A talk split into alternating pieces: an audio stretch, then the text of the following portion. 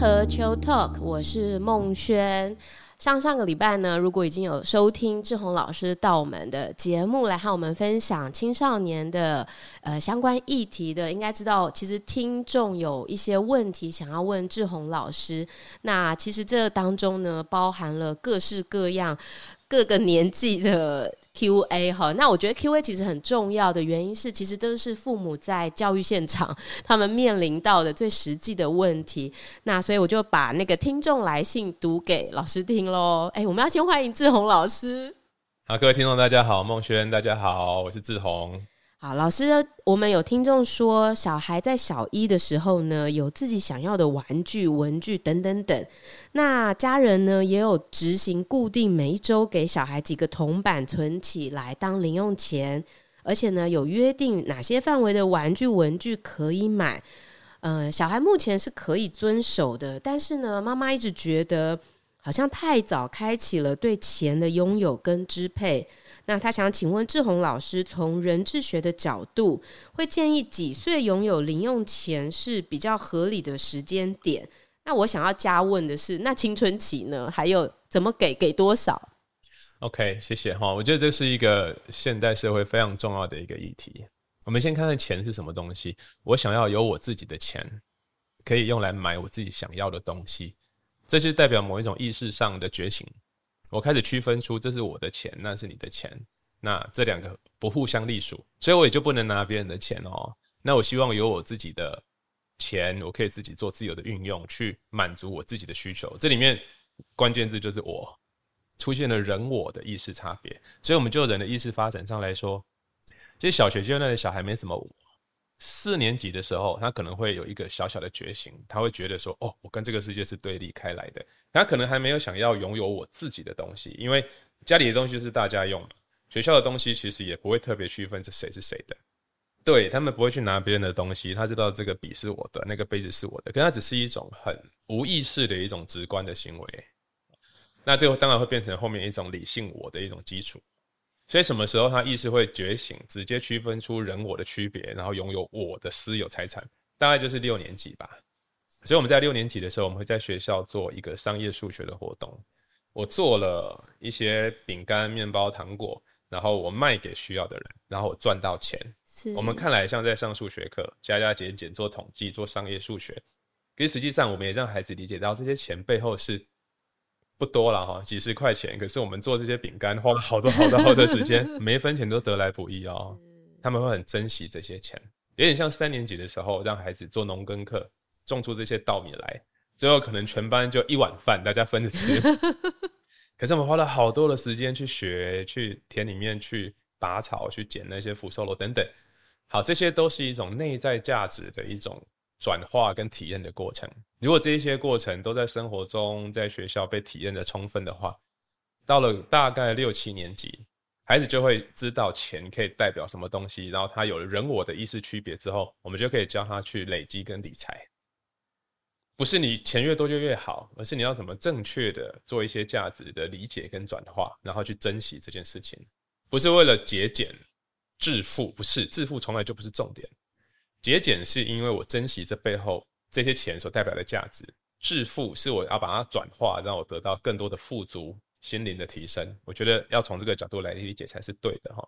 那至于要给多少钱就不一定，像我们家的小孩，他们现在到了高中、大学，他们都有自己的钱、自己的账户，他们没有这样的需求要买自己的东西，可是他们的账户就会有我给他们的钱、他们的压岁钱、他们赚得的钱，我会帮他们管得很好，让他们知道这是你的。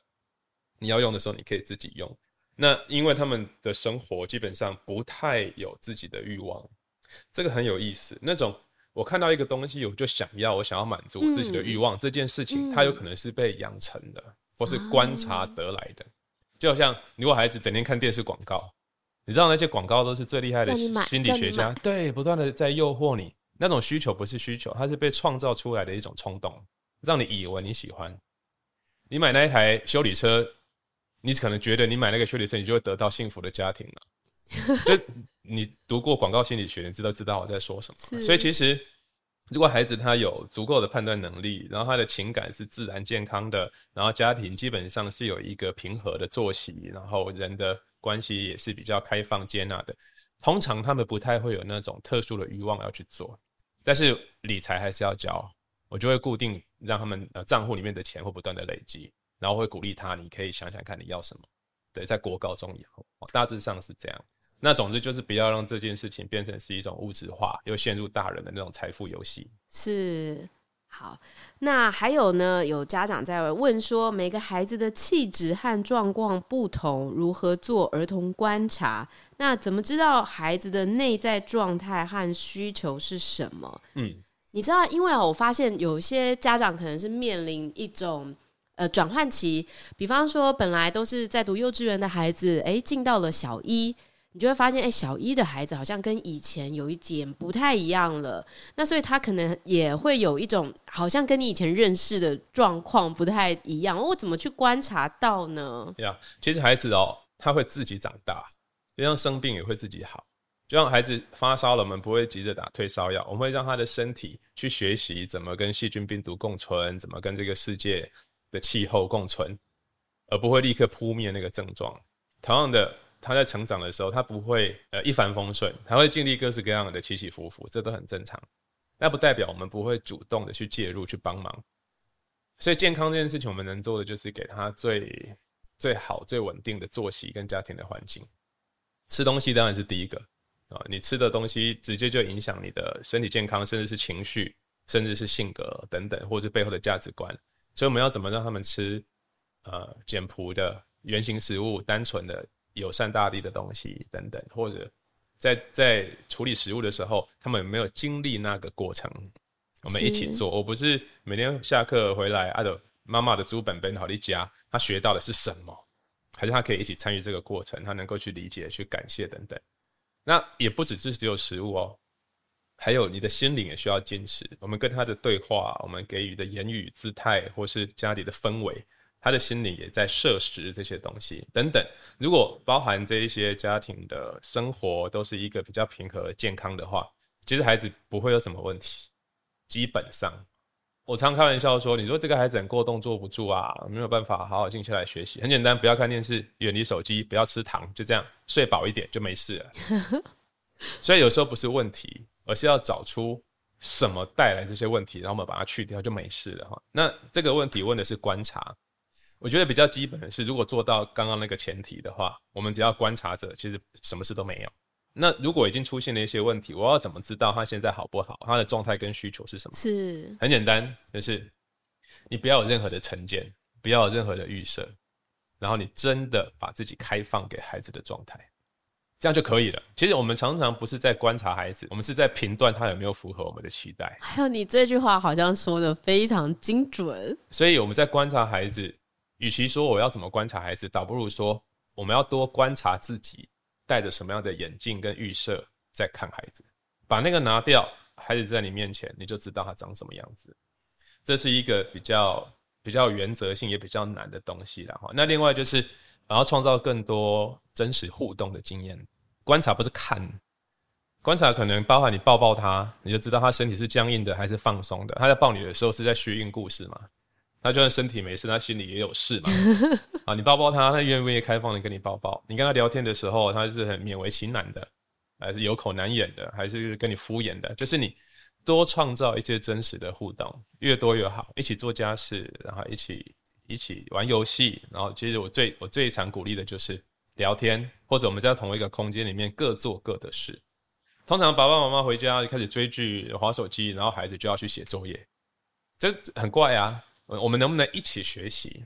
或我不一定要指导他做功课，可是我在旁边，我也我也一起阅读，嗯，我也一起画个画，然后全家在那四十分钟内，在同一个空间各做各的事，很美好的一个时光。是，那就是一个观察。孩子在做功课的时候是紧张的，还是快乐的，还是敷衍了事？Anyway，Anyway，我们真的把时间投资在真实的互动跟生活经验上。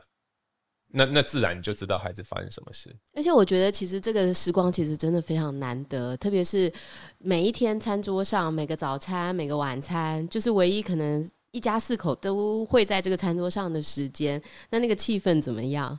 哦，又在说功课怎么样，还是是有好好的享用今天的晚餐？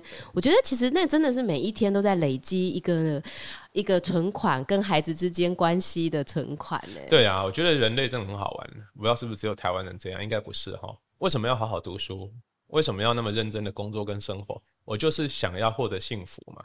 是，可是我把大家全家聚在一起吃饭。幸福的时光就拿来问说，那你有没有好好读书？今天功课怎么样？我把幸福丢掉，然后以便去追求未来的幸福，这很怪。孩子会学到一种就是表里不一，对，本末倒置，然后不知道自己在干嘛的一个状态。其实某个程度，包含我刚刚讲的，我们在观察孩子的时候，带着什么样的期待或滤镜，种种其实都是这个时代的一个氛围。我们敢不敢去面对这件事情？就回到那个当下，每一个父母都会。都会知道孩子发生什么事。如果你真的想知道啦，当然你也要先对自己感兴趣才可以，而且还要对自己诚实一点。啊，对自己诚实一点，这个是最难，但是也是最简单的。还有呢，我想这是很多家庭有这个兄弟姐妹都会有的问题哦，就是比如说面对家里的兄弟在吵架的时候，也有可能是兄妹哦，也有可能是姐弟，这个年纪可能是小一跟小三。那大的就很会讲，很会讲，然后就会设很多规矩，然后什么都是自己赢，对自己最有利的。小的呢，被欺负又会找爸爸妈妈，然后爸爸妈妈介入呢，大的又觉得很委屈。老师，这个纷争，手足纷争是最难处理的。对，就不要去处理了。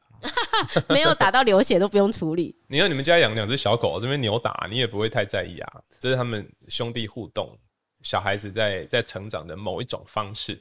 当然，回到我们刚刚前一题的回应，就是你当然要观察他是不是在一种不舒服、不愉快的状态在争执，还是只是他们在学习某一种互动跟调节的过程。如果是后者，就无所谓，你就扑上去跟他们一起扭打了，一起玩吧。就是爸爸妈妈也可以跟孩子一起玩，当个孩子跟他们一起玩，说不定就很好笑，就自然化解了那个情境。或者你观察到他们真的是心里有压力，孩子真的是有一些不舒服的能量在身上的时候，我们就针对那个能量来做处理。我想象了几种可能性哈，就这个问题本身。小学三年级的哥哥很会讲道理，然后欺负弟弟。三年级、四年级孩子的意识刚好会出现一种我们叫九岁危机的状态，然后他会有一些焦虑跟不安全感。那有些孩子会退缩，有些孩子会隐藏的很好，然后有些孩子他会用一些比较暴躁或是情绪的反应来表达他的不舒服。那我们就针对这个时候的意识状态。而不是针对他那个欺负弟弟的表象去纠正他，不是，你就多陪陪他，多理解他，个别刀，个别有品质的跟哥哥在一起，然后可能抱抱他说故事，然后多跟他相处，然后多听他说话，也许他这部分得到满足跟化解之后，他就不会去找弟弟发泄了，有可能是这样，有可能是这样，然后另外就是创造全家，包含哥哥跟弟弟，大家一起快乐的。互动经验，比方说我们一起玩，全家一起玩游戏，或全家一起做家事，所以兄弟之间的互动就不会只有他们两个争执的这样的模式，他会开创更多不同的舒服的模式，所以他们就会在情绪上会有一些可以选择的状态，他不会只陷入那种单一的模式里面。那这个要大人主动来创造。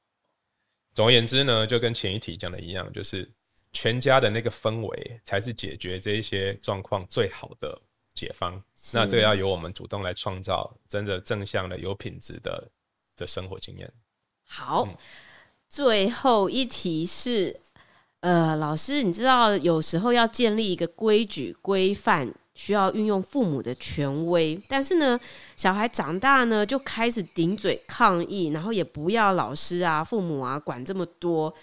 比如说，有时候你要制止一个孩子的时候，他可能还会跟你回说：“你管什么管？”类似像这样，都是小学的孩子，要怎么拿捏这当中运用权威的界限？OK，我觉得我们华人社会啊，对“权威”这两个字啊，不一定有很好的认识。比方说，像西方人、欧美人，他们可能孩子长大了就不管你要独立了，然后就甚至对自己的爸妈都是呃朋友以名字相称。啊，我们华人没有这样的传统，我们很容易就陷入那种。